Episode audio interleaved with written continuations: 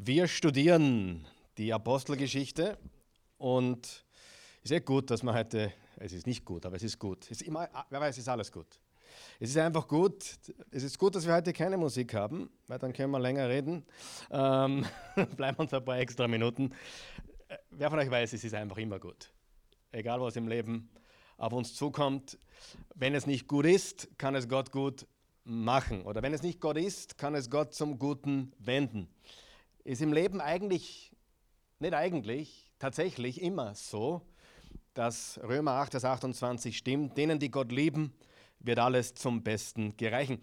Und das Spannende ist sogar unsere Vergehen, wenn wir sie bereuen, wenn wir umkehren, wenn wir Buße tun, egal was es gewesen ist, wenn wir wirklich zur Einsicht kommen, zur Umkehr kommen, dann kann sogar Gott unsere Fehler verwenden zu seinem Wohl und zu unserem Besten. Amen.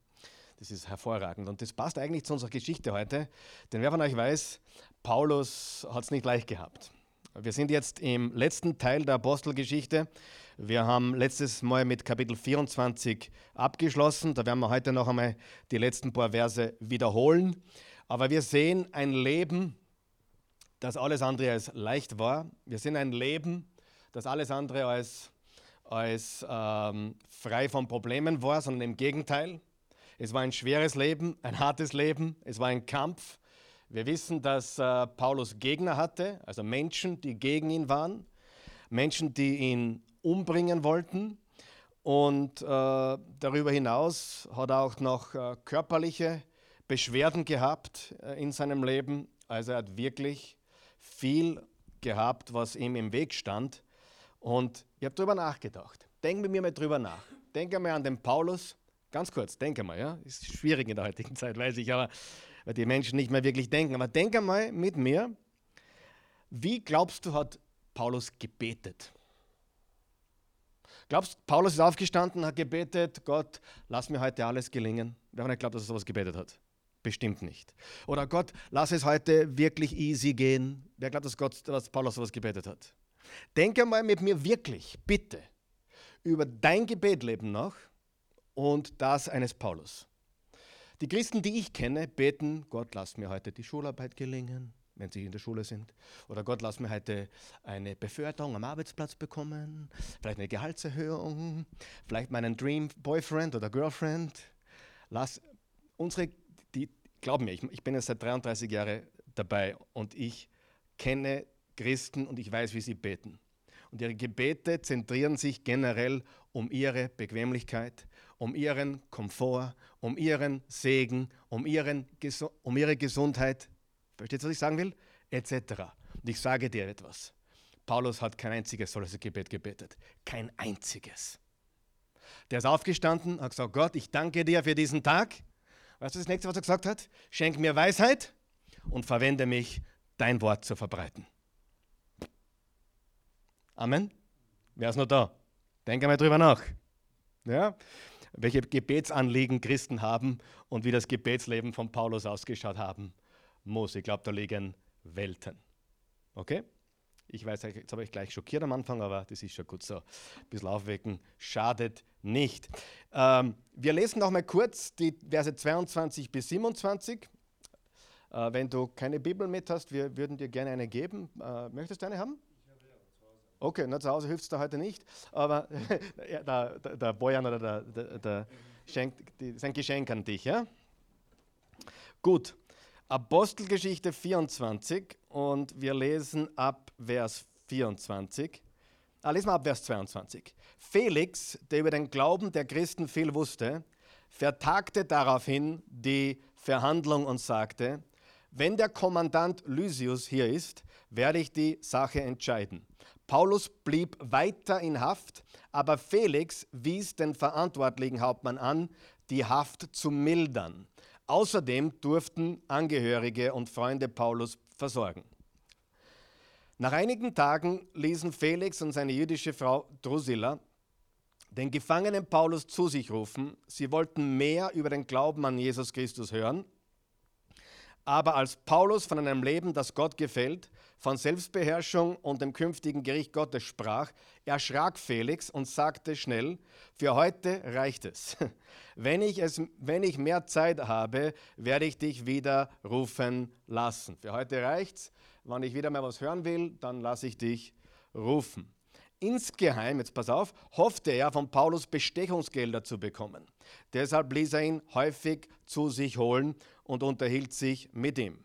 Nach zwei Jahren wurde Felix von Porcius Festus abgelöst. Um den Juden am Ende seiner Amtszeit noch einen Gefallen zu tun, ließ er Paulus als Gefangenen zurück. Also Felix, haben wir gesagt, war ein sehr, sehr übler Typ, war wirklich kein guter Mensch. Und wir sehen letztendlich, er hat sich äh, den Glauben an Christus angehört. Es war auch nicht so, dass er, dass er nichts davon wusste. Wenn du jetzt gut aufgepasst hast, die Drusilla ist seine Frau. Und ich habe das diese Woche, die letzten Tage mir ganz genau angeschaut. Drusilla ist eine Tochter von Herodes. Okay? Haben wir das letztes Mal schon gesagt? Ich glaube, ja. Aber äh, zwar von dem Herodes, Herodes Agrippa, der im 12. Kapitel der Apostelgeschichte, wenn du dich erinnern kannst, von Würmern aufgefressen wurde. Das war seine Tochter. Und Herodes war äh, ein König in Judäa, das heißt, der hat auch mit den Hohenpriestern, die großteils sehr korrupt waren, zu tun gehabt. Das heißt, es war ihm sicherlich nicht fremd, was äh, da für Botschaften herumkursierten. Also Felix war kein Unwissender, aber er hat natürlich keine Entscheidung für Christus getroffen. Also Drusilla war ein Urenkel von Herodes dem Großen, Herodes dem Großen, der zur Zeit Jesu Geburt die, die Tötung der Knaben unter zwei Jahren äh, bestimmt oder, oder ausführen hat lassen. Es ist eine Urenkel. Und mit dieser war er verheiratet und die war angeblich 17 Jahre alt circa, schon zum zweiten Mal verheiratet und extrem schön. Okay? Und, äh, aber keine guten Menschen. Und äh, was wollte Felix? Zwei Sachen, die er wollte. Er hat gehofft, dass ihm Paulus Bestechung, Bestechungsgelder anbietet, also dass er ihn besticht, hey, wenn du mich freilässt, dann gebe ich dir Geld. Paulus hat das sicherlich nicht getan. Ich bin der fixen Überzeugung, dass Paulus das Geld gehabt hätte. Absolut. Er hätte das Geld gehabt. Aus zwei Gründen. Seine Herkunft, äh, wo er war. Er war ja ein Studierter in ganz, ganz äh, hoher Eliteschulen, so wie heute vielleicht Harvard oder Yale oder Princeton. Äh, hat er studiert unter Gamaliel. Und das Zweite war, er hat gerade eine Kollekte äh, mitgehabt, die er eingesammelt hat aus seiner dritten Missionsreise, um es nach Jerusalem zu bringen. Also der war sicherlich äh, flüssig. Ja? Nur äh, Paulus hat nie den bequemen Weg gesucht, sondern er hatte ein Versprechen von Jesus. Wer weiß, was das Versprechen ist? Du wirst vor Königen und Herrschern Zeugnis ablegen und du wirst sogar vor den Kaiser in Rom gestellt, um dort für mich im Namen Jesu Christi Zeugnis abgeben. Also Paulus hatte ein ganz großes Ziel, das war, seinen Glauben zu teilen äh, nicht nur äh, vor den Menschenmengen, sondern vor allem auch vor den Herrschern und Königen und Kaisern dieser Welt. Er hat ihn nicht bestochen, obwohl er hätte können, bestimmt. Und das Zweite, was Felix äh, wollte, ist, er wollte allen alles recht machen. Er wollte den Juden einen Gefallen tun. Ja, und darum hat er Paulus noch äh, ein, eingesperrt oder einsperren lassen oder in Gewahrsam gehalten. Aber in Wirklichkeit war Felix ein römischer Herrscher, äh, der Herodes war ein jüdischer Herrscher. Die Juden waren die, die gegen Paulus vorgegangen sind. Und die Römer und die Juden waren keine Freunde. Das heißt, der Felix und die Juden, äh, der Felix hatte jetzt nicht ein besonders gutes Gefühl den Juden gegenüber, aber er wollte natürlich noch äh, einen Gefallen tun, damit das für ihn politisch ähm, Vorteile mit sich bringt. Also, was war das große Ziel von Paulus? Das große Ziel von Paulus war, die gute Nachricht zu verbreiten. Im Leben von Paulus drehte sich alles um die gute Nachricht. Auch in unserem Leben als Christen dreht sich, äh, als Christ dreht sich alles um die gute Nachricht. Die Bibel sagt, wir sind Botschafter Christi. Im 2. Korinther 5, Vers 18 bis 20 steht das. Wir sind Botschafter Christi. Jesus hat gesagt im Kapitel 1 der Apostelgeschichte, Vers 8, ihr werdet meine Zeugen sein in Jerusalem, Judäa, Samarien und bis an die Grenzen der Erde. Markus Evangelium 16, Vers 15. Geht hin in alle Welt und verkündigt das Evangelium allen Völkern. Matthäus 28, Vers 18 bis 20. Geht hin und machet Jünger und lehret sie. Und so weiter. Johannes 20 das gleiche, Lukas 24 ebenso. Okay?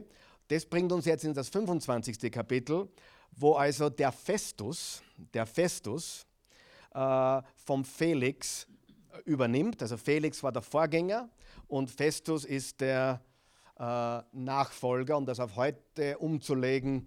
Äh, der Felix war der Obama und der Festus ist der Trump. Okay? Gleiches Amt, Nachfolger, Vorgänger. Okay? Ähm, der Festus war ein bisschen besser, aber nicht viel. Aber ähm, er war anscheinend ein bisschen ein besserer Mensch, wenn man das so sagen kann, wenn man, wenn man überhaupt von gut oder besser sprechen kann. Okay? Gut. Wir haben vielleicht jetzt den Kern, vielleicht haben wir im, im Herbst einen anderen, wer weiß es, keine Ahnung. Ich weiß nicht, ob ich es hoffen soll oder nicht, ehrlich gesagt. Man, man weiß nicht, was heutzutage wirklich gut ist. Aber ich habe eine Meinung. Ich habe eine Meinung, aber die sage ich nicht. Äh, wer hat auch eine Meinung? Aber ich sage es euch nicht. Da könnt ihr betteln, was wollt. Ich sage euch meine politische Wahl am 15. nicht. Obwohl ich möchte. Aber ich mache es nicht. Ich darf nicht. Ich darf, ich, ich, ehrlich, ich darf nicht. Als Prediger darf ich das nicht, als Pastor. Ich darf da, und als Freund darf ich, aber, aber, aber als Pastor darf ich nicht. Aber ich hoffe, der Herr gebe euch Weisheit. Ja, gut. Kapitel 25. Drei Tage nachdem Festus sein Amt angetreten hatte, also er hat von Felix übernommen, reiste er von Caesarea nach Jerusalem. Dort kamen die Hohenpriester und die einflussreichsten Juden zu ihm, um Paulus, um Paulus erneut anzuklagen. Als ein Zeichen seines Wohlwollens baten sie Festus darum, Paulus nach Jerusalem bringen zu lassen. In Wirklichkeit wollten sie den Gefangenen unterwegs überfallen und töten. Das wollten sie schon einmal, kannst du dich erinnern? Das wollten sie schon einmal, ich glaube im 21. Kapitel, wollten sie das schon einmal. Das war der zweite Versuch, Paulus wohin bringen zu lassen damit sie ihn auf dem Weg dorthin überfallen und töten. Okay, das war das zweite Mal. Kapitel 21, Kapitel 25. Also wieder das gleiche in, in einer anderen Farbe. Ähm, in Wirklichkeit wollten sie den Gefangenen unterwegs überfallen und, und töten, aber Festus lehnte den Vorschlag ab. Paulus blieb in Caesarea, entschied er, Übrigens, ich habe neulich was nicht ganz Korrektes gesagt. Caesarea liegt in der Nähe von Tel Aviv. Die, die, die Stadt, die tatsächlich äh, dort war, früher und auch noch zu finden ist, wenn du in Tel Aviv bist, ist Joppa oder Joppe. Ja? Richtig, Raffi? Äh, Joppe, Joppa oder Joppe, äh, glaube Joppa sagt man auf Deutsch, ist äh, im Kapitel 10 zu lesen, der Apostelgeschichte. Joppa ist nach wie vor in Tel Aviv zu finden, dort wo ursprünglich ähm, diese ursprüngliche Stadt war, wo heute Tel Aviv steht. Caesarea ist nicht weit von dort, auch an der Küste, aber es ist Caesarea, ich habe das falsch formuliert, ist nicht genau der Ort, wo Tel Aviv heute steht. Okay?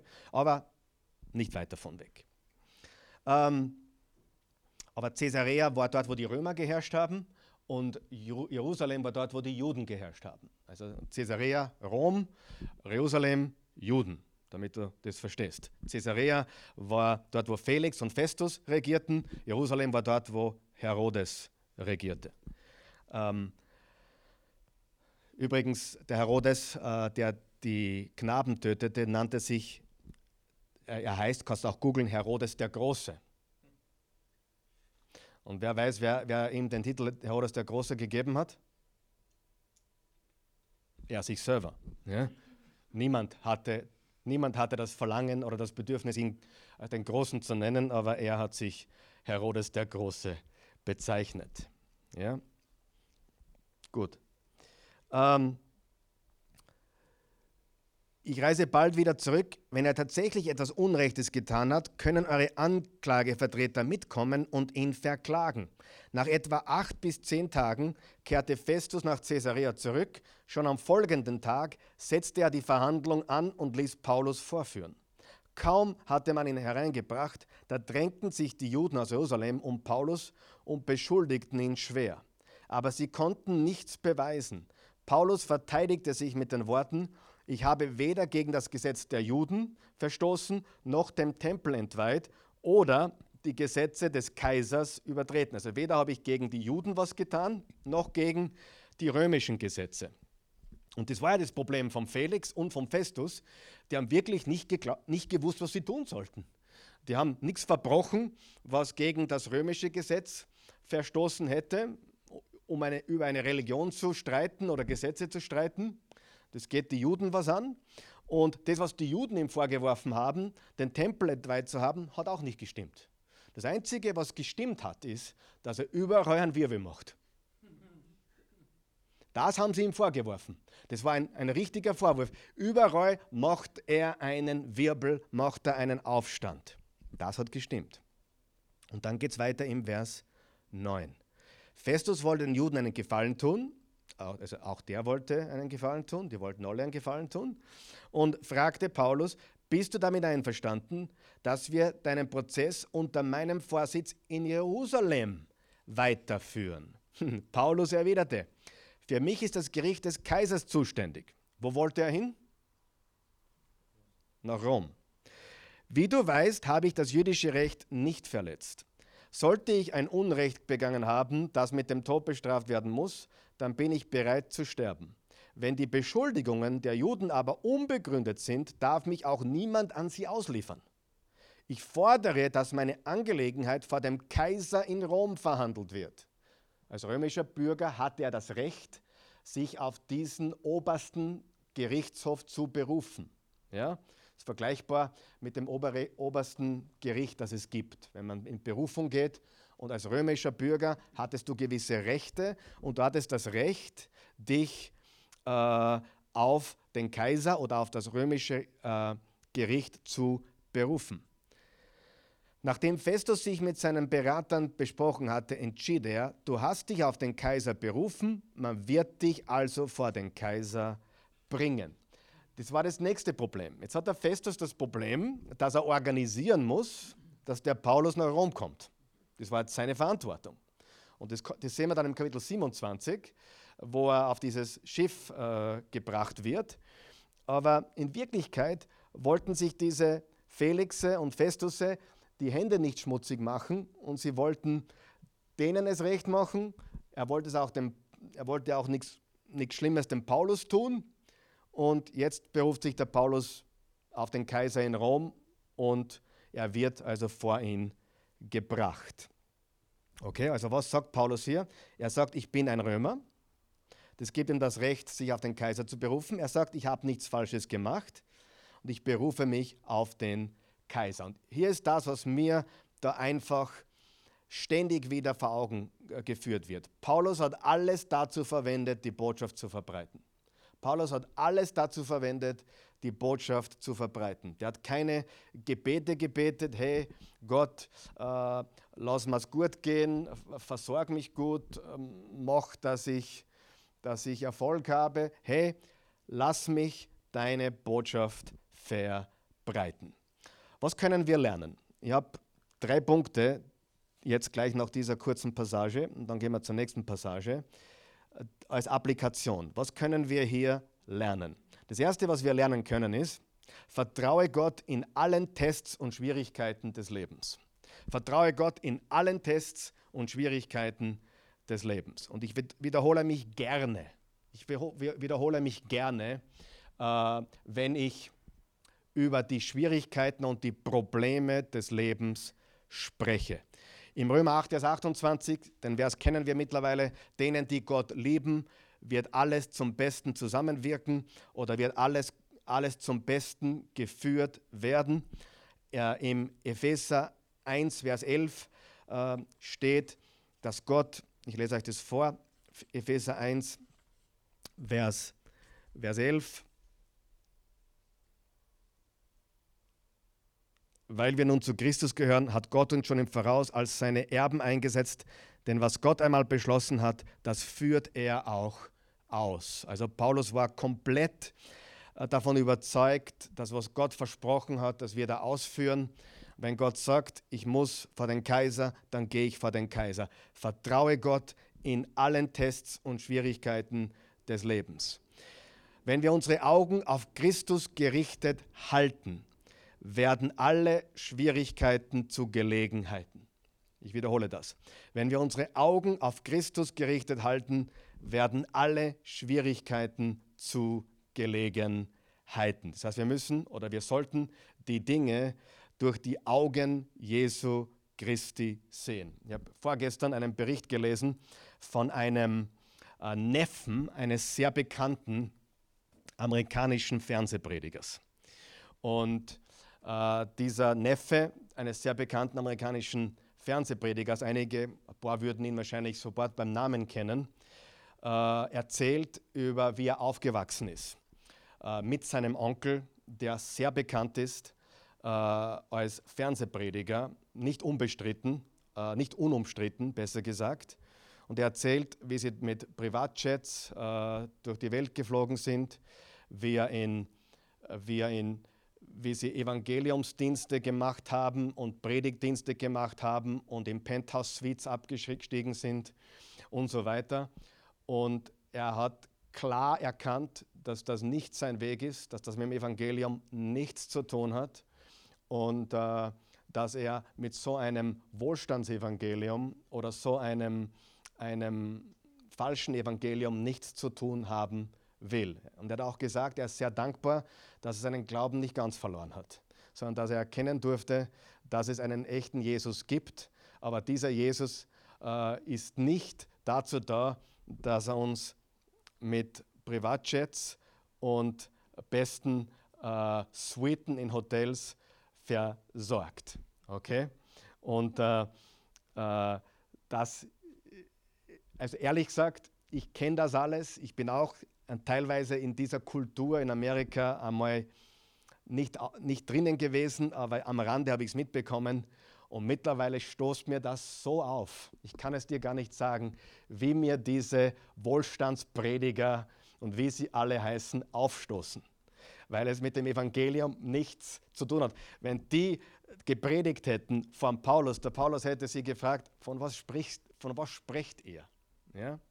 Und Paulus hat seinen Glauben durch Schwierigkeiten des Lebens verbreitet. Das Zweite, was wir lernen, sei bereit, deinen Glauben zu teilen. Vertraue Gott in allen Tests und Schwierigkeiten des Lebens und sei bereit, deinen Glauben zu teilen. Und ich möchte dir jetzt drei, drei Tipps geben zum Glauben zu teilen. Wer von euch möchte gerne seinen Glauben teilen? Darf ich fragen? Okay, die meisten von euch möchten ihren Glauben teilen. Also als, als gläubige Christen ist es unsere Aufgabe, äh, es gibt drei ganz einfache Wege, seinen Glauben zu teilen. Eines ist einfach einmal, und ich rede jetzt kurz, ich rede jetzt da von ein paar Minuten, 90 äh, Sekunden. Zum Beispiel kannst du verwenden Johannes 3,16. Johannes 3,16, was steht da? So sehr hat Gott die Welt geliebt, dass er einen einzigen Sohn gab, damit jeder, der an ihn glaubt, nicht verloren geht, sondern ewiges Leben habe. Dieser Vers, alleine dieser Vers gelesen, ausgesprochen aus deinem Mund. So sehr hat Gott die Welt geliebt, dass er einen einzigen Sohn gab, damit jeder, der ihn glaubt, nicht verloren geht, sondern ewiges Leben hat. Dieser Vers alleine hat große, große Power.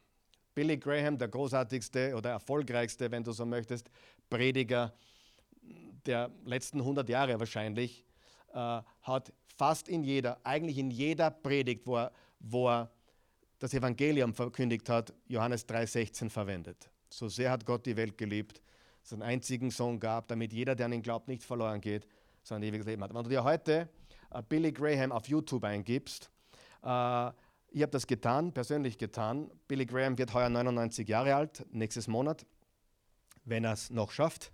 Aber er wird uh, jetzt 100 oder 99, bin mir nicht sicher. Ist er 17er oder 18er Jahrgang? glaube 18er Jahrgang. Aber es wird auf jeden Fall 99 und ähm, predigt immer noch. Sehr, sehr erschwer, äh, beschwerlich, aber er macht es immer noch. Äh, sitzend und herum, wird herumgeführt und so weiter. Und äh, du kannst eine, eine Predigt anschauen auf YouTube aus den 40er Jahren, aus den 50er Jahren, aus den 60er Jahren, aus den 70er Jahren, aus den 80er Jahren, aus den 90er Jahren. Du kannst von jedem Jahrzehnt eine seiner Predigten anhören und diese Predigten sind fast identisch. Die sind fast identisch. Natürlich siehst du in den 40ern einen jungen, dynamischen äh, Prediger und in den 50ern einen äh, immer noch jungen äh, Mann und dann halt in den 90ern ein bisschen einen älteren Herrn. Aber es ist immer die gleiche Botschaft. Und das Spannende daran ist, du, wenn, du, wenn du die Bibel kennst, du hörst nichts Neues. Du hörst nichts Neues. Der nimmt Johannes 3,16 und sagt, in einem Stadion gefüllt von 50.000 Menschen und 100 Millionen Zuschauer im Fernsehen, im Hauptabendprogramm in Amerika und predigt Johannes 3,16, so sehr hat Gott die Welt geliebt, seinen einzigen Sohn gab, damit jeder, der an ihn glaubt, nicht verloren geht, sondern ewiges Leben hat. Und darüber redet er 25 Minuten. Dann sagt er, okay, es ist Zeit, Jesus anzunehmen. Punkt. Und das ist so simpel, du kriegst eine Gänsehaut. Und ich kenne persönlich jemanden, der ist ins, Hotel, der ist ins Hotelzimmer gegangen, hat den Fernseher aufgedreht. Billy Graham war zufällig gerade im Fernsehen. Nicht auf christlichem Fernsehen, im echten Fernsehen. Im echten Fernsehen. Im echten Fernsehen. Großer Unterschied. Nicht, wo die Christen zuschauen. Echtes Fernsehen, Johannes 3,16, ist auf die Knie in seinem Hotelzimmer und hat Jesus in sein Leben aufgenommen. Durch Johannes 3, Vers 16. Und diesen Vers, so sehr hat Gott die Welt geliebt, dass er einen einzigen Sohn gab, damit jeder, der an ihn glaubt, nicht verloren geht, sondern ewiges Leben hat. Das sollten wir wissen, oder? Das zweite, was du verwenden kannst, ist Römer, Römer äh, 6,23. Der Lohn der Sünde ist der, der Tod, aber das, das Geschenk Gottes ist ewiges Leben in Jesus Christus. Der Lohn der Sünde ist der Tod, das, e, das Geschenk Gottes ist ewiges Leben in Jesus Christus. Und hier kannst du Folgendes machen. Du kannst sagen, es gibt eine gute Nachricht, es gibt eine schlechte Nachricht. Die schlechte Nachricht ist, der Lohn der Sünde ist der Tod. Die gute Nachricht ist, das Geschenk Gottes ist ewiges Leben durch Jesus Christus. Römer 3, äh, Römer 6, Vers 23. Du kannst also schlecht, gut, du kannst das schlechte Nachricht, gute Nachricht Spiel spielen, wenn du willst. Kommt sehr gut. Und was immer sehr gut kommt, ist deine Story. Mein Leben vor Jesus und mein Leben mit Jesus. Nicht nach Jesus, sondern mit Jesus. Also was, was seither passiert ist. Du kannst also sagen, mein Leben vorher, meine Entscheidung für Jesus und seit, seit meiner Entscheidung für Jesus, wie mein Leben ist. Okay? Also das lernen wir von Paulus, dass wir, dass wir unseren Glauben teilen. Ist Glauben teilen wichtig? Ist, da, ist es das, worum es geht in unserem Glauben? Dass wir unseren Glauben teilen? Ganz sicher. Gut, gehen wir zum Vers 13 und lesen wir weiter. Ähm, einige Tage später kamen König Agrippa und seine Schwester Berenike nach Caesarea. Dieser König Agrippa, liebe Freunde, ist jetzt äh, der Bruder von der Drusilla und der Sohn, der Sohn von dem König Agrippa im Kapitel 12, der den Jakobus töten hat lassen und der von Würmern zerfressen wurde. Also dieser König Agrippa ist der Urenkel von Herodes dem Großen, der den Knabenmord veranstaltet hat. Also der Urenkel, der Urenkel. Und die Berenike, das kannst du auch studieren, ist seine Schwester. Steht auch da. Die Schwester Berenike, Berenike kamen nach Caesarea, um Festus offiziell zu begrüßen. Aber sie waren nicht nur Brüder und Schwestern, sie waren Liebhaber. Es war Inzest. Also es ging ziemlich gut, ist schlimm zu damals. Ja? Also äh, Herodes hat mit seiner Schwester Berenike nicht nur eine Bruder-Schwester-Beziehung gehabt, sondern mehr. Gut. Äh, äh, aber das sind auch die, die leichteren Vergehen dieser Leute damals, ja, dieser, dieser Herrscher der damaligen Zeit. Die waren wirklich keine guten Menschen. Während ihres mehrtägigen Aufenthaltes sprach Festus mit dem König über Paulus. Von meinem Vorgänger Felix, erklärte Festus, habe ich einen Gefangenen übernommen, dessen Fall noch nicht entschieden wurde. Kurz nach meiner Ankunft in Jerusalem erschien, erschienen seinetwegen die Hohepriester und die führenden Männer der Juden bei mir. Sie verlangten seine Verurteilung. Ich antwortete ihnen aber, dass die Römer einen Menschen erst verurteilen, wenn er sich in einem ordentlichen Gerichtsverfahren vor seinen Anklägern persönlich verteidigen konnte. Nachdem sie hergekommen waren, zögerte ich nicht und setzte schon am nächsten Tag die Gerichtsverhandlung an, bei der ich den Gefangenen vorführen ließ. Doch ein Verbrechen, wie ich es vermutet hatte, konnten ihm seine Ankläger nicht vorwerfen. Ehrlich gesagt, das war das ganze Problem der konnte damit wirklich nichts anfangen. Der hat, der hat sich ständig gefragt, um was geht's? Da steht, da steht jemand vor mir und ich kann euch nicht einmal, Agrippa, ich kann dir nicht einmal sagen, was er getan hat. Die Juden behaupten irgendetwas, aber ich kenne mich ehrlich nicht aus. Mit, mit, dem römischen Gericht hat das gar nichts zu tun. Also gegen den Kaiser hat er nichts gemacht. Da, es ging lediglich, jetzt pass auf, jetzt, jetzt kommt der Knackpunkt, Vers 19, das ist der Knackpunkt. Es ging lediglich um Streitfragen ihrer Religion und um irgendeinen, pass auf, um irgendeinen verstorbenen Jesus, von dem Paulus behauptet, dass er am Leben ist. Und da haben wir das zentrale Thema. Was ist das zentrale Thema der Botschaft von Paulus und das zentrale Thema des ganzen christlichen Glaubens?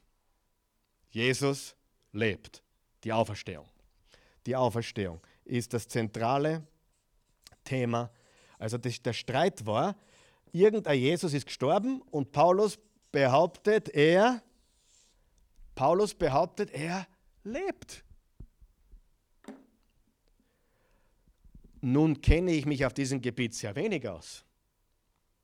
Deshalb schlug ich Paulus vor, die Verhandlungen in Jerusalem fortzuführen. Doch Paulus verlangte, vor den Kaiser gebracht zu werden und forderte dessen Entscheidung.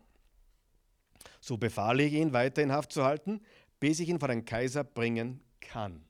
Das war für den, den Festus nicht, nicht angenehm. Jetzt hat er quasi, wie habe ich schon gesagt, er, er musste jetzt einen Weg finden, den Paulus nach oben bringen zu lassen. Diesen Mann würde ich gerne selber einmal hören, erwiderte Agrippa. Morgen hast du die Möglichkeit dazu, antwortete Festus. Am folgenden Tag zogen Agrippa und Berenika mit ihrem ganzen Hofstaat in den Gerichtssaal ein. Sie wurden von hohen Offizieren und vornehmsten Bürgern der Stadt begleitet. Auf einen Befehl des Festus brachte man Paulus herein. Das war eine große Sache. Da war der König Agrippa mit seiner großen Schwester, mit dem Festus, Offiziere, vornehmste Bürger der Saal war gestopft voll. Und darf ich was verraten? Der Paulus hat sich gefreut. Das ist aufgelegt auf jeden Prediger. Stell dir vor, der König sitzt da, seine große Schwester, der, der Festus, der, der Gouverneur, die, die Offiziere, die vornehmsten Bürger. Und es war ein riesiger Aufmarsch. Die, Blasma, die, die Blaskapellen hat gespielt. Bei uns der Bundespräsident, ähm, da kommt dann das Militär. Das war, es war riesig. Das war big. Und Paulus wurde hereingebracht. Festus begann. König Agrippa, verehrte Anwesende. Vor euch steht der Mann, dessen Hinrichtung die Juden in Jerusalem wie auch hier lautstark gefordert haben. Aus meiner Sicht hat er allerdings nichts getan, was die Todesstrafe rechtfertigen würde. Weil er sich aber selbst auf den Kaiser berufen hat, werde ich ihn nach Rom bringen lassen. Doch ich weiß nicht, was ich dem Kaiser als Anklageschrift vorlegen soll. Ich weiß es nicht. Was, soll ich, was ist die Anklage? Keine Ahnung. Deshalb habe ich ihn euch vorführen lassen, besonders dir, König Agrippa, damit ich nach dem Verhör weiß, was ich schreiben soll. Denn es wäre doch unsinnig, einen Gefangenen vor den Kaiser zu bringen, ohne sagen zu können, was gegen ihn vorliegt. Das war Luft. Es war wirklich Luft. Luft. Absolut Luft. Da, da war nichts außer Auferstehung. Der glaubt an die Auferstehung, der macht dann Wirbel, der haut uns den Tempel zusammen. Da war nichts. Und deswegen hat der Festus sich nicht ausgekannt. Ähm, und zwischen dem Felix und dem Festus, ja, in dieser Übergangszeit, war Paulus zwei Jahre lang unnötigerweise in Gewahrsam, wahrscheinlich kein sehr strenges Gefängnis, aber er war in Gewahrsam. Äh, später dann in Rom war er noch einmal zwei, zweimal im, zwei Jahre im Gefängnis. Und jetzt stellt sich die Frage, warum, warum, hat, warum hat Paulus, warum hat Paulus zwei Jahre da im Gefängnis warten müssen? Nur weil sie den nicht, nicht auskannten. Und warum dann zwei Jahre noch einmal, bevor er zum Kaiser kam? Also vier Jahre. Wer will, will wissen, warum? Weil Gott es so wollte. Gott wollte das. Was? Gott will, habe doch Gott will Freiheit für unser Leben. Wirklich? Wir haben doch Gott will, dass ich glücklich bin. Echt? Stopp. Gott will, dass, dass es uns in seinem Willen gut geht. Ja? Er will, dass wir in seinem Willen sind. Aber es war Gottes Plan. Das Ganze war Gottes Plan. Das ganze Leben von Paulus war Gottes Plan. Und auch das Gefängnis. Und er hat mindestens vier Briefe geschrieben. Wahrscheinlich mehr. Vier Briefe im Gefängnis, die er nie geschrieben hätte sonst, wäre nicht dazugekommen wäre das nicht passiert. Paulus war dort, weil Gott ihn dort haben wollte. Und Paulus spricht ständig von der Auferstehung. Hier im Vers 19, er behauptet, Jesus lebt. Und äh, Gott wollte ihn im Gefängnis, Gott wollte ihn vor den Felix, vor den Festus, vor dem Agrippa, damit Paulus vor den Königen der Erden stehen konnte und damit er letztendlich vor den Kaiser kommen konnte. Und jetzt sehen wir, was passiert in diesem Gerichtssaal. Die Verteidigungsrede des Paulus. Und was hochinteressant ist, das ist nur eine Behauptung von mir. Was wir jetzt sehen ist, in Wirklichkeit ist es die große Gelegenheit von Paulus, seinen Glauben zu teilen vor dem König, vor dem Statthalter, vor all diesen Regierenden. Und in Wirklichkeit steht nicht Paulus vor Gericht, sondern Agrippa und Festus. In Wahrheit, und das wirst, wenn du genau aufpasst, merkst du, in Wirklichkeit steht Agrippa und Festus vor Gericht, eine Entscheidung zu treffen für Jesus oder gegen ihn. Und das sehen wir jetzt deutlich. Das waren mal die ersten acht Verse. Nun sagte Agrippa zu Paulus, du darfst dich jetzt selbst verteidigen. Paulus hob die Hand und begann, ich bin sehr froh, König Agrippa, dass ich mich wegen der Anschuldigungen der Juden vor dir rechtfertigen kann. Denn du kennst ja die jüdischen Sitten und Lehren sehr genau. Darum bitte ich dich, mich geduldig anzuhören. Zunächst, weil ich seit meiner Jugend in Jerusalem lebte, bin ich allen Juden dort sehr gut bekannt. Wenn sie es nur wollten, könnten sie bezeugen, dass ich von Anfang an zur strengen jüdischen Glaubensrichtung zu den Pharisäern gehört habe. Dort stehe ich nun vor Gericht, weil ich an die Zusagen glaube, die Gott unserem Vorfahren gab. Auf ihre Erfüllung warten die zwölf Stämme Israels, die Gott Tag und Nacht dienen. Und trotzdem, König Agrippa, werde ich wegen dieser Hoffnung, welche Hoffnung? Jesus, welche Hoffnung? Auferstehung. Die Hoffnung der Auferstehung durch Jesus Trotzdem werde ich wegen dieser Hoffnung von den Juden angeklagt. Warum scheint es denn so unglaublich, dass Gott Tote auferweckt? Ständig. Worüber redet er ständig? Auferstehung. Auf, ich habe da Auferstehung geschrieben. Auferstehung. Auferstehung. Ständig redet er von der Auferstehung. Das ist die zentrale Botschaft der Bibel. Paulus muss sich hier verteidigen, oder besser gesagt, er darf sich hier verteidigen.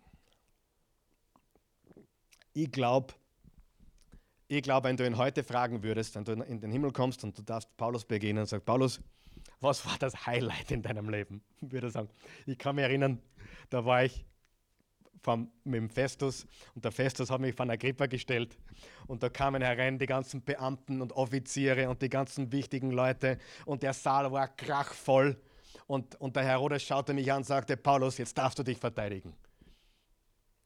Ich glaube, Paulus würde sagen, das war, Entschuldigung, das war der geilste Moment. Das war so ein geiler Moment. Ich meine das positiv, das Wort. Ja, das war, das war so ein, ein mega, mega, mega Moment, wie, wie ich da stehen durfte. Endlich. Und, ich, und nicht nur das, ich wusste ja bereits, ich habe nichts mehr zum Verlieren. Ich wusste bereits, dass ich nach diesem Vortrag, den ich da halten darf, nach Rom gebracht werde. Ich habe gewusst, eigentlich, da kann man nichts mehr passieren. Es ist das Urteil ist ja schon gefallen und darum habe ich zuerst gesagt, in Wirklichkeit stehen hier Agrippa und Festus vor Gericht, sich für Jesus oder gegen ihn zu entscheiden. Für Paulus ist der Zug schon längst abgefahren. Er steht jetzt vor, er ist vor Felix gewesen, vom Hohen Rat, vor Felix, vor Festus und jetzt vor Agrippa und die nächste Stufe ist Rom, der Kaiser. Und das war schon ausgemacht. Das heißt, da war nichts mehr zum Entscheiden, da war nichts mehr. Da war, eigentlich fragt man sich im Kapitel 26, was wollten die noch? Der, der Herodes war neugierig. Der Herodes war ein, wie sagt man? Da gibt es einen Begriff dafür. Sensations. Sensation Seeker. Sensation geil. Äh, sensationssüchtig. Äh, so wie wenn ein Unfall auf der Tangente passiert, auf der anderen Seite und alle fahren langsam und schauen um und, und, und der Stau passiert auf der Seite, wo der Unfall gar nicht war, weil alle deppert um schauen und schauen, was passiert. Verstehst du? Einfach Sensation. So einer war der Herodes es gibt keinen Grund mehr, nachdem der Festus gesagt hat, auf den Kaiser hast du dich berufen, zum Kaiser sollst du gehen. Es gab keinen Grund mehr, den Paulus noch weiter hier vor Gericht zu bringen. Aber Paulus hat nichts dagegen gehabt. Paulus hat das aufgefressen. Das war das Schönste, das Coolste, das Beste, was der Paulus erlebt hat, meiner Meinung nach. Dieser Moment hier vor all diesen Leuten, Juden wie Römer, Agrippa, der Judenvertreter und äh, Festus, der römische Vertreter. Aber lass uns kurz reden, was das für uns bedeutet. Ich möchte bei jedem dieser Dinge auch Applikation bringen für unser Leben. Wie wichtig ist es, dass wir bereit sind, unseren Glauben zu verteidigen? Das ist sehr wichtig, sehr. Und die Art und Weise, wie wir es tun, ist sehr wichtig. Manche sagen Zeugnis ablegen. Aber ich habe mir drei Dinge aufgeschrieben, die, die äh, wir wissen müssen. Wir müssen wissen, was wir über Jesus glauben. Wir müssen wissen, was wir über Jesus glauben. Wir müssen wissen, was wir über Jesus glauben. Ich sage dir, jetzt, sag dir jetzt etwas, was ich weiß. Für jemand, der Jesus nicht kennt, ist Jesus verwirrend. Ehrlich. Wir wissen es nur nicht mehr weil wir so vertraut sind mit Jesus. Aber für jemand, der von außen reinschaut und ich sage dem, ich bin ein Jesus-Nachfolger, der kann in dem Moment damit nichts anfangen. Das heißt, Jesus ist für diesen Menschen nicht einfach, okay, klar, Jesus, sondern das ist verwirrend. Verwirrend. Jesus ist für uns einfach und klar. Wir, wir kennen die Botschaft, aber das heißt nicht, dass der andere kapiert, versteht.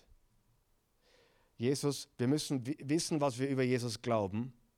Wir müssen wissen, was wir über Erlösung glauben, wie man erlöst wird. Wer weiß es? Du, aus Gnade mittels des Glaubens. Epheser 2, Vers 8 bis 9. Aus Gnade mittels des Glaubens. Jeder, der an ihn glaubt, die Gnade Gottes. Es ist nicht durch Werke, nicht durch Tun, sondern aus Gnade. Was glaubst du über Jesus? Was glaubst du über die Erlösung? Und was wir über die Bibel glauben? Das sind die drei Dinge, die wir eigentlich wissen sollten. Jesus, Erlösung und Bibel. Wer ist Jesus? Wie empfängt man Erlösung oder Heil? Und was ist die Bibel? das solltest du wissen, wenn du deinen Glauben verteidigst. Ich glaube, jeder von uns in hier weiß, wer Jesus ist, oder? Der Sohn Gottes. Was er für uns getan hat, damit wir Erlösung haben können. Und dass die Bibel Gottes Wort ist für uns Menschen heute. Und wir sollten bereit sein, unseren Glauben zu verteidigen und Zeugnis abzulegen. Also, zwei Punkte dazu noch. Erstens, lasst uns klar und deutlich, klar und deutlich die Evangeliumsbotschaft verkündigen. Klar und deutlich. Und schreibt ihr auf, bitte, 1. Korinther 15, Vers 3 bis 4. 1. Korinther 15, Vers 3 bis 4. Wir lesen es gleich auch noch, damit es jeder auch heute noch gehört hat. 1. Korinther 15, Vers 3 bis 4, da steht, Zuerst habe ich euch weitergegeben, was ich selbst empfangen habe. Christus ist für unsere Sünden gestorben. Das ist das Wichtigste und so steht es schon in der Heiligen Schrift. Er wurde begraben und am dritten Tage vom Tod auferweckt, wie es in der Heiligen Schrift vorausgesagt ist. Das ist das Evangelium. Das Evangelium ist, Jesus ist für deine Sünden gestorben, er wurde begraben und ist von den Toten auferstanden. Warum ist die Auferstehung so wichtig? Weil jeder hätte sagen können, ich stirb für die Sünden der Welt. Ich könnte sterben und sagen, ich stirb für die Sünden der Welt. Hat keine Bedeutung, hat null Bedeutung, weil es nicht stimmt. Aber jemand, der seinen Tod voraussagt und seine Auferstehung, der ist der Wahrhaftige. Okay? Lasst uns klar und deutlich die Evangeliumsbotschaft verkündigen, den Tod und die Auferstehung Jesu. Und erkenne die Wichtigkeit der Auferstehung. Ohne Auferstehung haben wir keinen Glauben, haben wir nichts, haben wir nichts. Und die Botschaft des Paulus war immer die Auferstehung. Lesen wir jetzt weiter im Kapitel 26, Vers 9. Da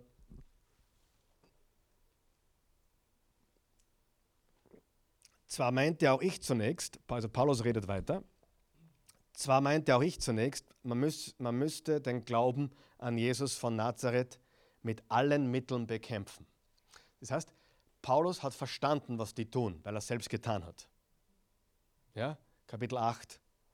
Paulus hat sie verstanden. Paulus hat gesagt, hey, ich war genauso wie ihr. Ich glaubte auch.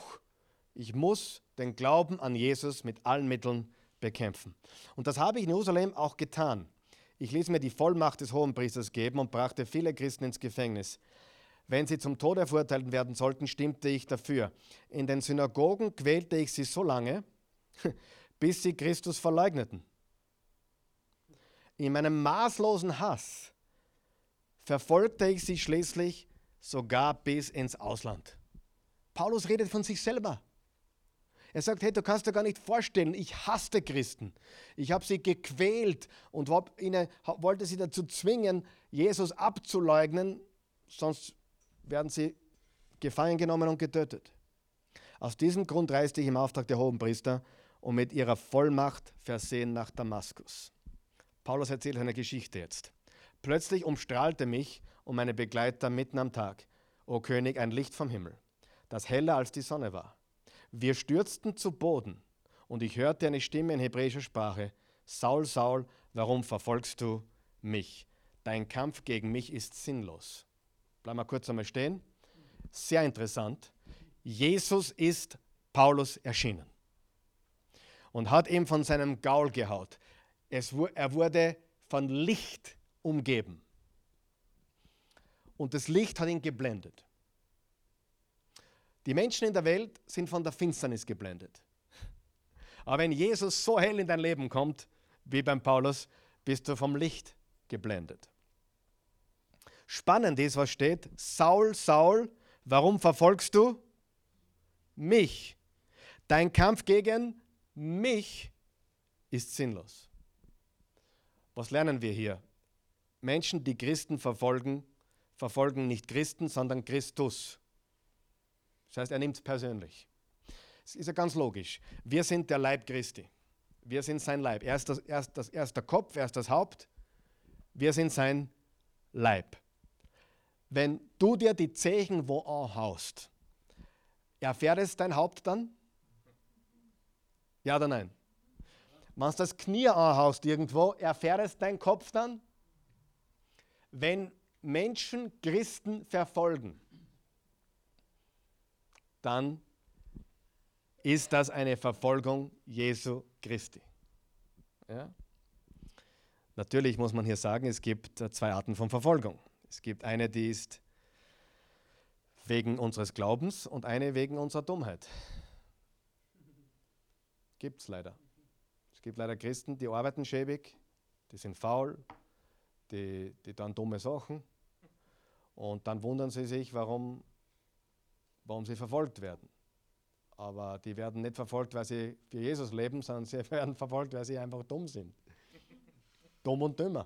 Richtig? Nein, reden wir Deutsch. Ja, ist die Wahrheit. Ich kenne sogar Christen, die haben mir gesagt, ich werde ständig verfolgt am Arbeitsplatz, wegen Jesus. Und dann habe ich mit dem einmal eine halbe Stunde geredet, damit drauf gekommen, der wird nicht wegen Jesus verfolgt. der, der wird verfolgt, weil er ganz einfach ein Vollkoffer ist in der Arbeit. Ja, wirklich. Kein Wunder, dass der verfolgt wird, aber nicht wegen dem Glauben, nicht, sondern wegen, wegen Dummheit oder sogar Bosheit manchmal. Weil wir nicht, nicht, nicht, nicht, nicht ordentlich sind, nicht gut sind, nicht, nicht, nicht, nicht, nicht richtig sind. Ja? Okay, also bitte, wenn du verfolgt wirst, dann bitte stell sicher fürs Richtige. ja? Ich will, stell sicher fürs Richtige, nicht für irgendwelche Geschichten. Und wenn du, wenn du ständig krank bist und dich krank schreiben lässt und krank meldest und, und, und das nicht ganz in Ordnung ist und du verfolgt wirst, dann, hat er, dann, dann, dann heute zum Chef. Ich sage das ganz ehrlich. Ich heute zum Chef. Weil wenn du verfolgt wirst für die falschen Sachen, das ist nicht zur Ehre Jesu Christi. Ja? Oder wenn du die Bibel liest am Arbeitsplatz, weil du überheilig spürst. Und der Chef hat ja schon dreimal gesagt, du, du kannst die Bibel lesen, aber daheim. Dann machst du die Bibel zu und legst das weg. Und das ist richtig so. Und wenn du verfolgt wirst, weil du schon dreimal abgemahnt wurdest, du sollst nicht ständig deine Mitarbeiter evangelisieren während der Arbeitszeit, dann bist du nämlich auch ein, Koffer, weil du wiederum genau das Gegenteil bewirkst. Wir müssen sicherstellen, dass die Verfolgung die richtige Art, und, Art von Verfolgung ist. Okay, ihr kennt euch aus, oder? Gut, wo waren wir jetzt? Sinnlos. Saul, Saul, warum verfolgst du mich? Dein Kampf gegen mich ist sinnlos. Ich fragte, Herr, wer bist du? Er hat seine eigene Frage beantwortet. Herr, wer bist du? Worauf er antwortete, ich bin Jesus, den du verfolgst. Aber steh jetzt auf, denn ich bin dir erschienen, damit du mir dienst. Du sollst bezeugen, was du heute erlebt hast und was ich dir in Zukunft zeigen werde. Ich will dich behüten vor deinem Volk und vor den Völkern, die nichts von, dir, von mir wissen. Zu ihnen sende ich dich, also zu den Heiden. Du sollst ihnen die Augen öffnen, damit sie sich von der Finsternis dem Licht zuwenden und aus der Herrschaft des Satans zu Gott kommen. Dann werde ich ihnen die Sünden vergeben und weil sie an mich glauben, haben sie einen Platz unter denen, die zu mir gehören. Also eine andere Übersetzung sagt, du sollst zu den Heiden gehen. Hier, hier wird es umschrieben, zu den Völkern da draußen oder zu, zu denen, die in der Finsternis leben. Aber in Wirklichkeit hat Paulus den Auftrag bekommen, er soll den Nichtjuden das Evangelium bringen. Und das war damals für einen Juden undenkbar. Du musst dir vorstellen, es ist ja un, un, unvorstellbar. Die Juden waren der Meinung, ähm, die Juden waren der Meinung, dass die Heiden der Zündstoff für das Feuer in der Hölle ist, sind. Die hat Gott gemacht quasi, damit man in der, damit man in der Hölle ein paar Scheitel nachwerfen können. Das war die Mentalität der Juden. Nur die Juden sind gerecht und, und, und nur die Juden können äh, den Messias annehmen. Und dann im Kapitel 10 haben wir ge gelernt, wie, wie, der, wie, der, wie der Petrus zum Cornelius gerufen wurde, wie die, die Tiere runterkommen sind und die waren nicht koscher und Gott hat gesagt, äh, steh auf und iss und Petrus hat gesagt, na, was nicht koscher ist, ist es sicher nicht. Und Gott hat gesagt, doch, steh auf und iss, was ich gereinigt habe, sollst du nicht unrein nennen. Aber das war undenkbar damals. Für die, für die Juden, dass ein Heide zu Gott kommt, war undenkbar. Die waren wirklich nur dafür da, damit es in der Hölle was zum Brenner gibt. In, in ihrer Mentalität. Wirklich. Und jetzt sagt Paulus, Gott schickt mich zu den Heiden, damit sie die Liebe Gottes erfahren. So. Ähm, wo geht's weiter? Versteht ihr, was ich sage heute? Ja, ja. Okay, passt.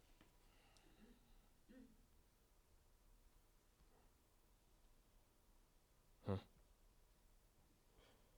Okay. Was diese Erscheinung vom Himmel mir aufgetragen hat, habe ich befolgt, König Agrippa. Zuerst habe ich in Damaskus, in Jerusalem gepredigt, dann in Judäa und in übrigen Völkern. Überall habe ich verkündigt, die Menschen sollen sich von der Sünde abwenden, zu Gott umkehren und durch ihr Leben zeigen, dass sie sich geändert haben. Allein deswegen haben mich die Juden im Tempel ergriffen. Allein deswegen. Wegen dieser Botschaft. Und deswegen wollen sie mich umbringen. Wegen dieser Botschaft. Nur wegen dieser Botschaft. Nicht, weil ich was getan hätte, nur wegen dieser Botschaft. Aber Gott hat mich bewahrt, sodass ich noch heute vor allen den, den Machthabern wie dem einfachen Volk bezeugen kann, was schon die Propheten und, die, und Mose vorhergesagt haben. Christus, der versprochene Retter, muss leiden und wird als erster von den Toten, Toten auferstehen, um den Juden, aber auch allen anderen Völkern, den Heiden, das Licht zu bringen. Also nicht nur die Juden, sondern alle anderen Menschen.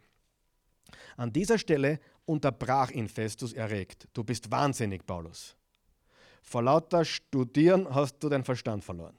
Doch Paulus erwiderte, ich bin nicht wahnsinnig, verehrter Festus, meine Worte sind wahr und ich weiß, was ich sage. Der König, zu dem ich in aller Offenheit spreche, kann das bestätigen. Ich bin überzeugt, dass er davon erfahren hat, denn schließlich ist das nicht irgend, in irgendeinem Wink, verborgenen Winkel der Welt geschehen. Glaubst du den Propheten, König Agrippa? Du glaubst ihnen, ich weiß es. Und jetzt, darum habe ich zuerst gesagt, wer steht vor Gericht? Agrippa. Wer steht vor Gericht? Festus. Die müssen sich rechtfertigen, ob sie glauben oder nicht. Du glaubst ihnen, ich weiß es. Jetzt sagte Agrippa, es fehlt nicht viel und du überredest mich noch, ein Christ zu werden. Es fehlt nicht viel und du überredest mich noch ein Christ zu werden. Ich bete zu Gott, entgegnete Paulus, dass nicht nur du, sondern alle hier über kurz oder lang Christen würden wie ich, allerdings ohne Fesseln. Da erhob sich der König der Statthalter, Berenike und alle anderen. Nach der anschließenden Beratung erklärten sie einstimmig, dieser Mann hat nichts getan, wofür er die Todesstrafe oder Haft verdient hätte. Also weder Haft noch Todesstrafe. Wir könnten diesen Mann freilassen, meinte Agrippa zu Festus. Die hätten ihn freigelassen, wenn er sich nicht auf den Kaiser berufen hätte. Also hätte Paulus nicht ein paar Kapitel vorher gesagt, ich berufe mich auf den Kaiser, wäre er hier freigesprochen worden. Aber es wäre nicht das passiert, was Gott wollte und versprochen hatte, nämlich du wirst vor den Kaiser kommen nach Rom wo er dann vor Nero gestellt wurde, zwei Jahre vorher im Gefängnis war und dann auch letztendlich vom Nero umgebracht wurde. Ähm, gut, ein paar abschließende Gedanken heute, einige abschließende Gedanken, die mir sehr wichtig sind zu diesem, den heutigen beiden Kapiteln. Das, das, ein paar Wiederholungen, aber ein paar ganz wichtige Sachen. Die Botschaft des Paulus, die war klar, sie war die Botschaft Jesu, die Auferstehung Jesu von den Toten, äh, dass er für unsere Sünden gestorben ist, begraben wurde und auferstanden ist. Die Reaktion und die Antwort der Herrscher Festus und Agrippa war negativ, äh, obwohl der, der beide einiges über den christlichen Glauben wussten. Der Festus hat sie immer wieder angehört und der Agrippa hat gesagt, hey, fast hast du mich überzeugt, ein Christ zu werden. Wer von euch weiß, äh, Jesus fast aufnehmen geht nicht. Entweder man nimmt ihn auf oder nicht. Was mir auch sehr wichtig ist zu sagen ist, jeder soll die Wahrheit hören, jeder Mensch. Und ich habe ein Zitat gefunden, was mir sehr gut gefällt. Jeder Mensch mit Christus ist ein Missionar. Jeder Mensch ohne Christus ist ein Missionsfeld. Gut, oder? Jeder Mensch mit Christus, du und ich, die wir Christus haben, ist ein Missionar. Und jeder Mensch ohne Christus ist ein Missionsfeld. Das heißt, wir brauchen nicht nach Afrika, nach Asien, also du bist, fühlst dich dort berufen, um dort zu dienen und, und, und, und den Armen zu helfen. Aber du hast, ich weiß nicht, ob dir das bewusst ist, wir leben in einem der größten Missionsfelder der Welt. Und wenn Gott von der Welt spricht, meint er Menschen. Und wenn ich vom Missionsfeld spreche, meine ich Menschen. Dein Arbeitsplatz ist ein Missionsfeld.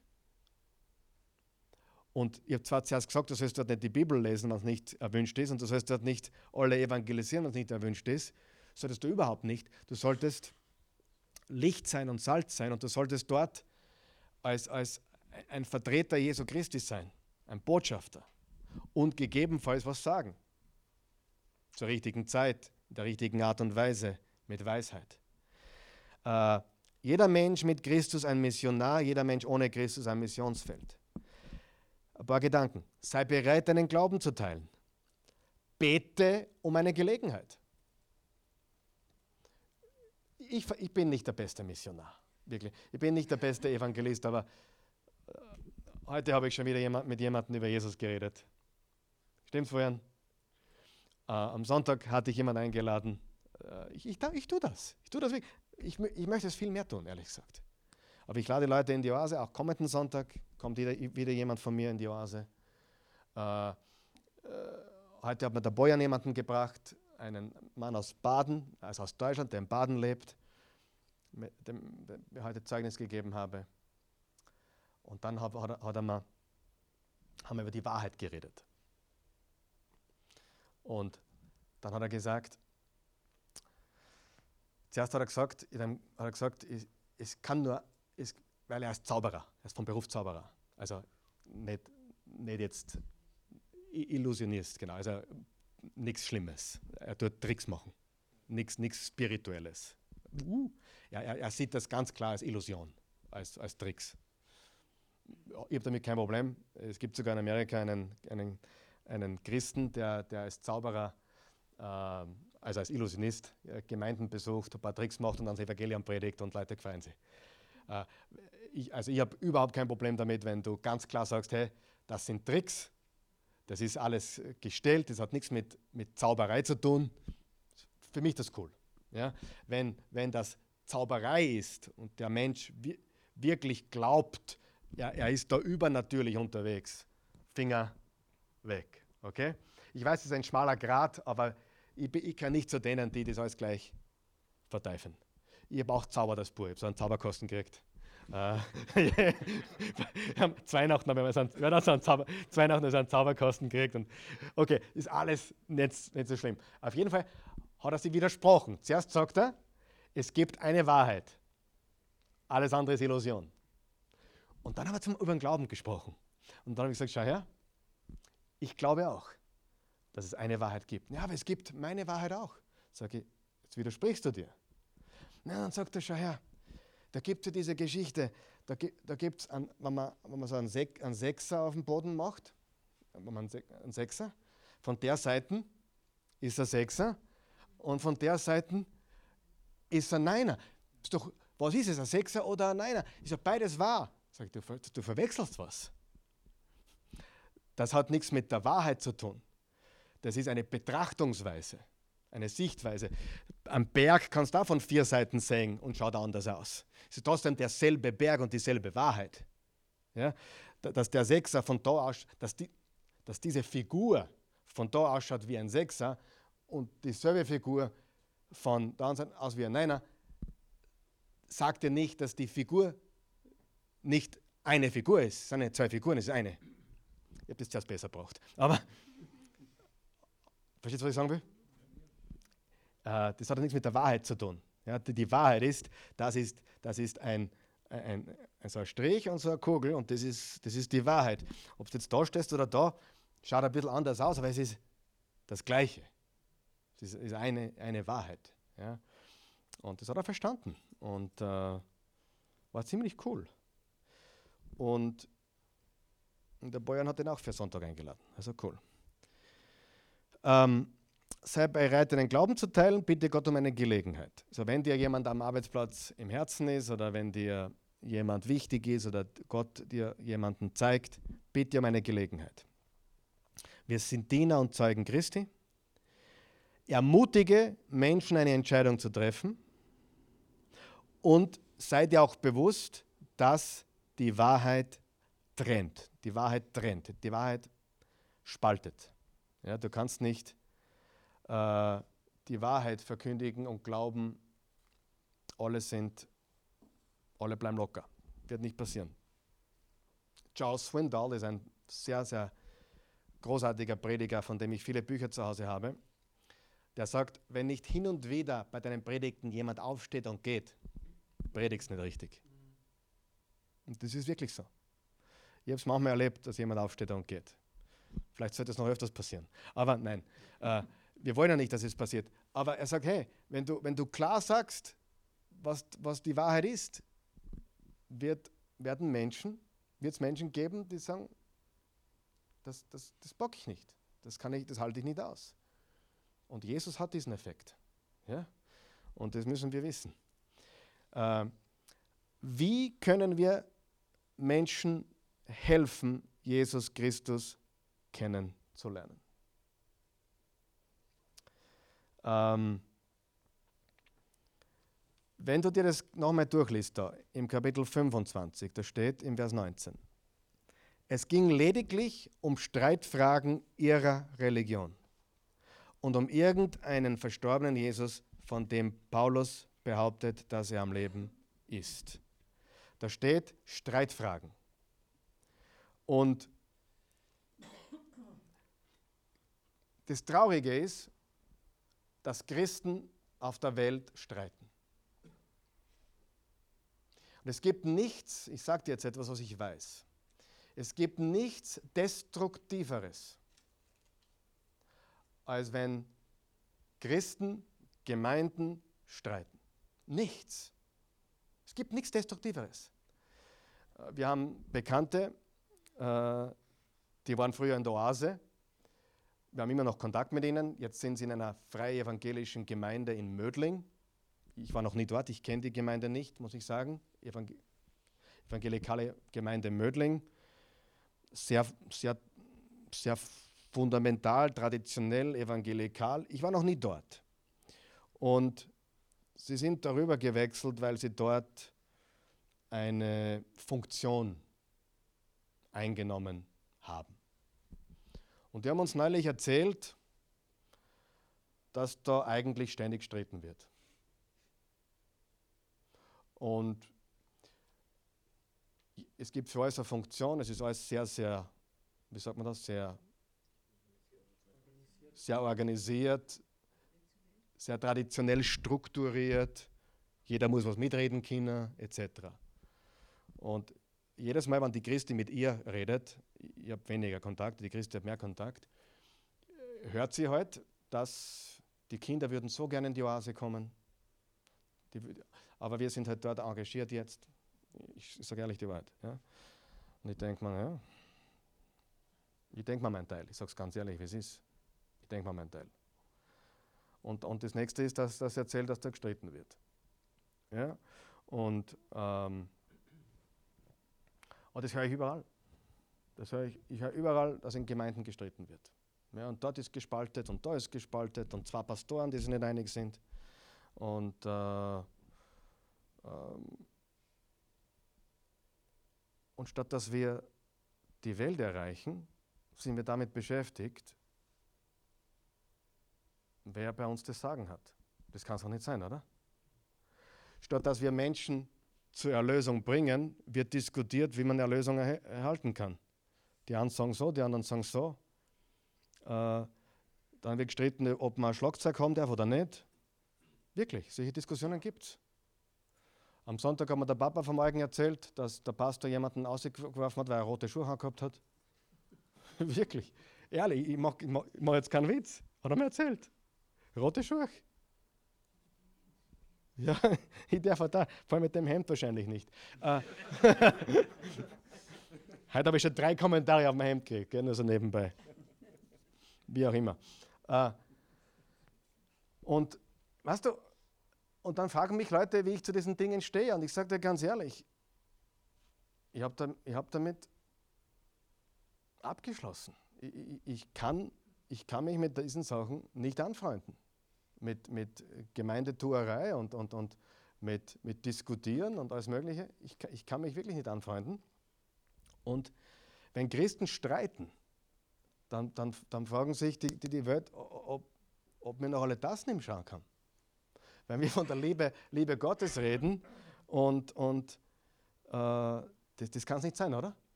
Und Jesus ist sowieso schon verwirrend genug für Menschen, die ihn nicht kennen.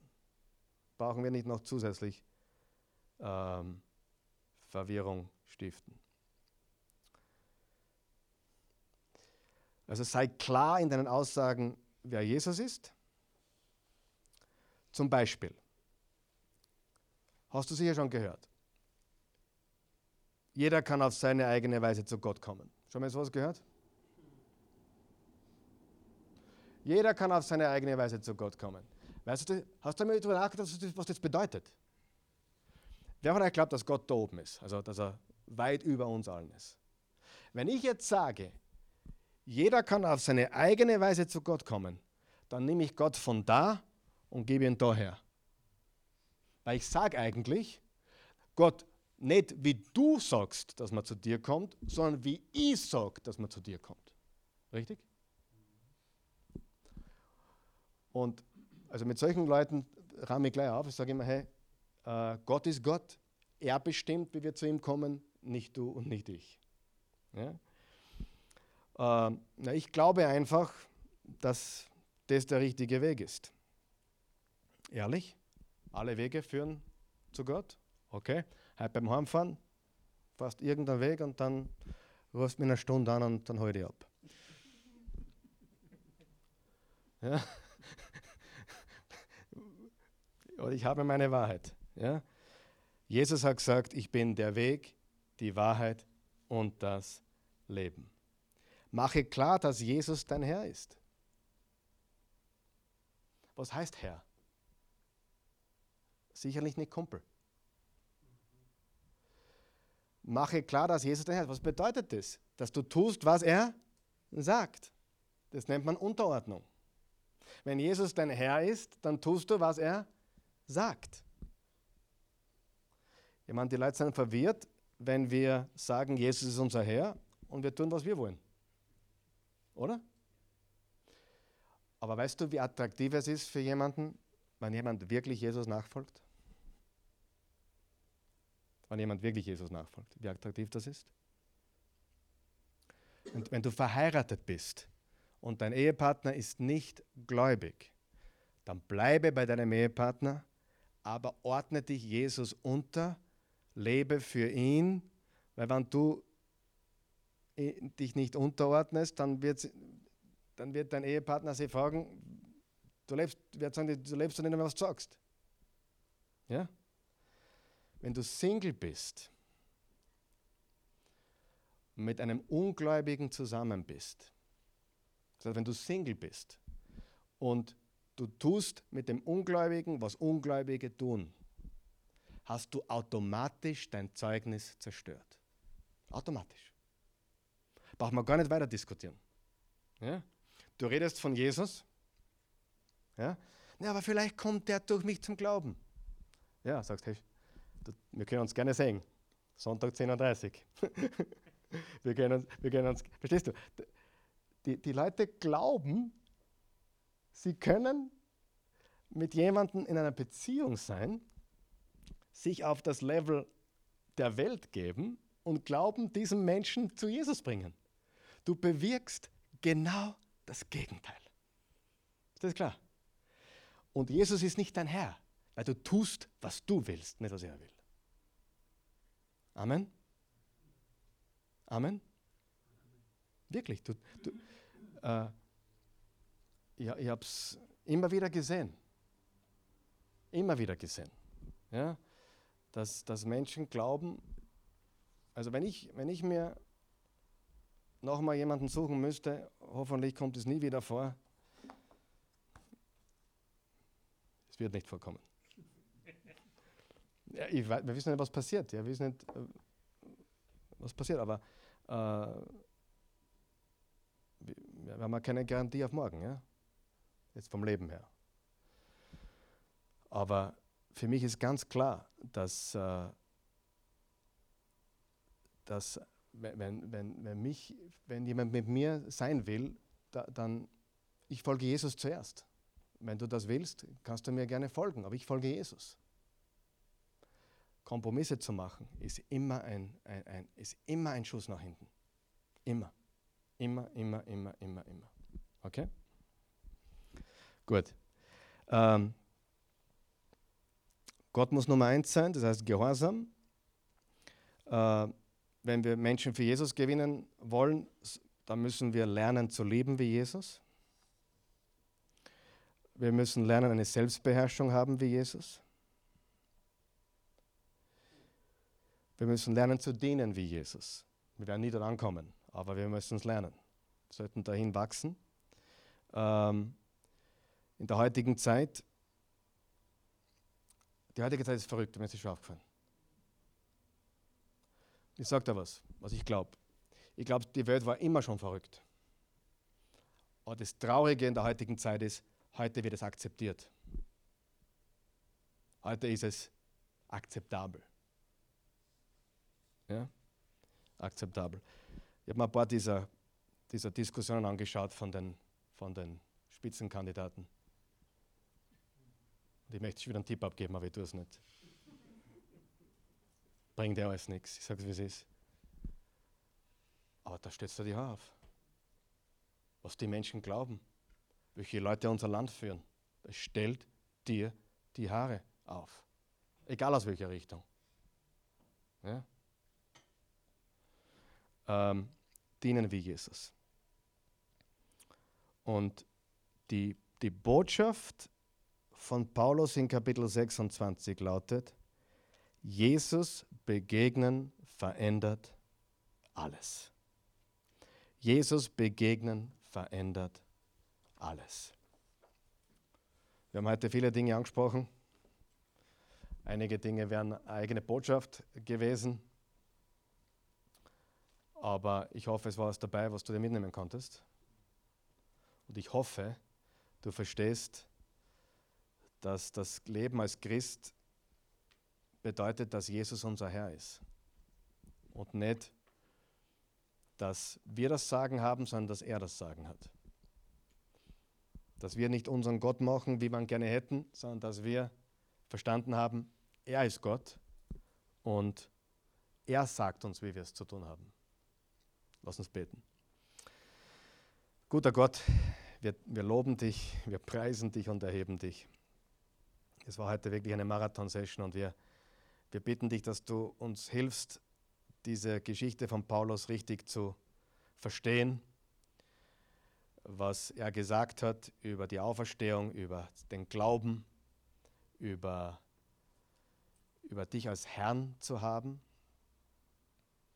Wir bitten dich, dass du uns hilfst, Menschen das Evangelium näher zu bringen, die gute Nachricht, dass du uns Gelegenheiten gibst, den Glauben zu teilen mit, mit anderen Menschen und dass Menschen in uns Jesus sehen. Das ist das Allerwichtigste, dass sie seine Liebe in uns sehen, dass sie seine Gnade in uns sehen, dass sie sein Dienen in uns sehen und dass sie einfach sehen, dass wir Nachfolger Jesus sind. Lass uns gute Nachfolger Jesus sein und nicht welche, die andere abstoßen und wegdrängen. Danke, dass du uns alle unsere Sünden vergibst. Alle. Dass du uns reinwäscht von aller Schuld und dass du uns nichts vorhältst, sondern dass du uns immer wieder jeden Tag aufs Neue von vorne beginnen lässt. Dass du uns angenommen hast, wie wir sind. Dafür danken wir dir in Jesu Namen. Amen.